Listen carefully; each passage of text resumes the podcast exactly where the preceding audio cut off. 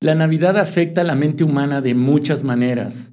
Es capaz de estimular la alegría, la nostalgia, la emoción, la inquietud y el estrés, a veces todo al mismo tiempo, escribe el profesor Brian Hughes, psicólogo y autor irlandés.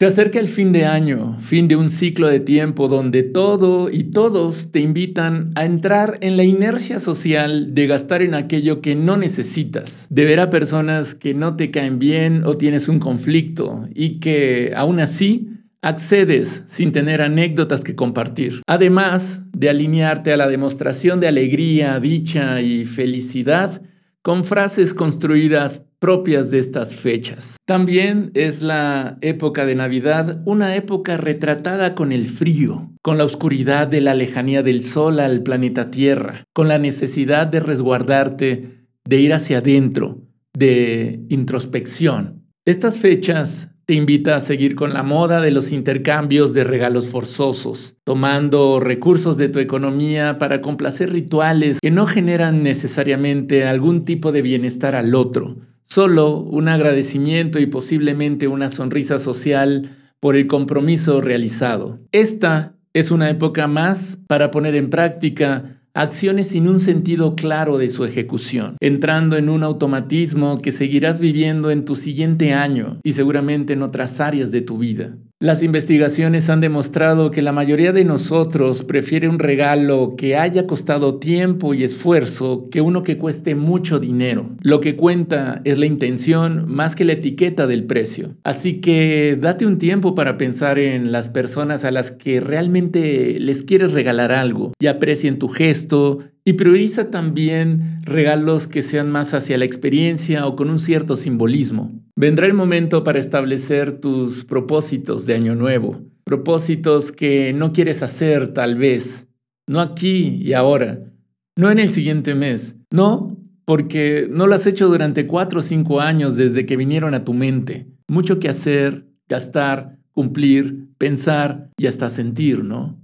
Nuestros niveles de estrés aumentan en estas dos semanas Estás expuesto a estímulos visuales, auditivos, aglomeraciones, interacciones, reflexiones de cierre de año, recuerdos melancólicos, etc. Las fechas navideñas es un momento para saturar calles, supermercados, plazas comerciales y añorar esas navidades que no volverán a ser. Como tú, aunque te rehuses a creerlo, ya no eres el mismo de antes. Y sí, en este nuevo ciclo de tiempo te invito a reflexionar cómo te aferras a ser alguien que ya no eres del todo y querer también que los demás sigan siendo iguales. La realidad es que las festividades decembrinas no las sientes igual que cuando eras un niño. De hecho, en tu infancia le podías prestar mucha atención a lo lento que pasaba el tiempo antes de Navidad. Ahora, de adulto, seguramente piensas mucho menos en Año Nuevo y las fiestas decembrinas, absorbido por la rutina, obligaciones y compromisos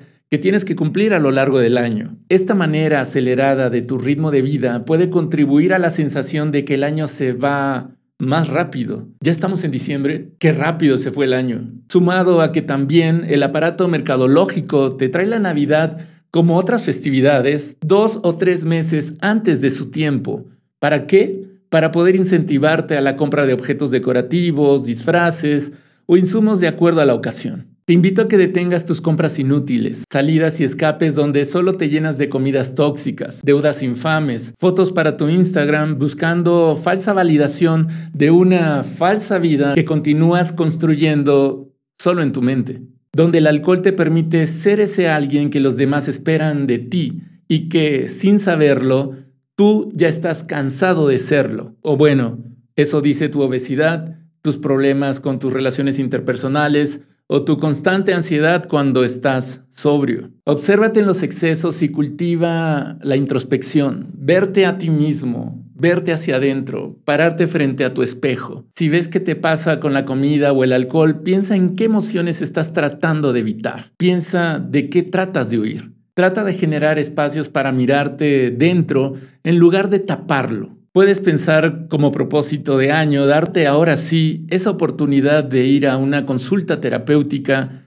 que tanto has evadido y tantos pretextos le has encontrado. Un ciclo nuevo para ver quién ya no eres, para ver quién ya no quieres ser y quién sigue esperando una oportunidad para que pueda ser. Posiblemente alguien más real, honesto y auténtico de lo que ahora eres. Qué miedo abrir los ojos y pensar en dejar de ser como has sido hasta el día de hoy, ¿no? Y hacer a un lado a esas personas que no necesitas, a esos hábitos que merman tu salud, a esas situaciones tóxicas que consumen tu energía. No te obligues a estar feliz todo el tiempo. Vienes de años duros y puede ser que este último no haya sido la excepción. Cerramos el año y el invierno no es el momento más brillante para nuestra salud mental. ¿A quién realmente le quieres regalar? ¿Con quién realmente quieres estar? ¿En dónde honestamente deseas pasar Navidad y Año Nuevo?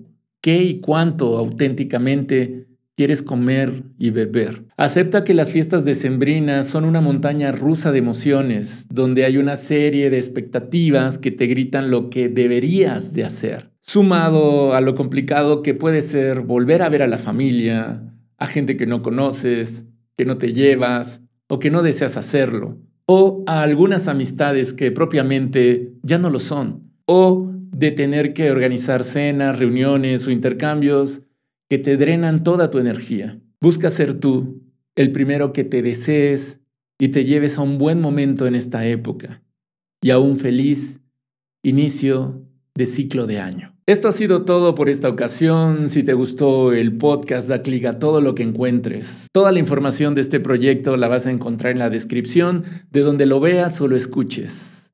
Gracias de nueva cuenta por ver y escuchar. Hasta pronto.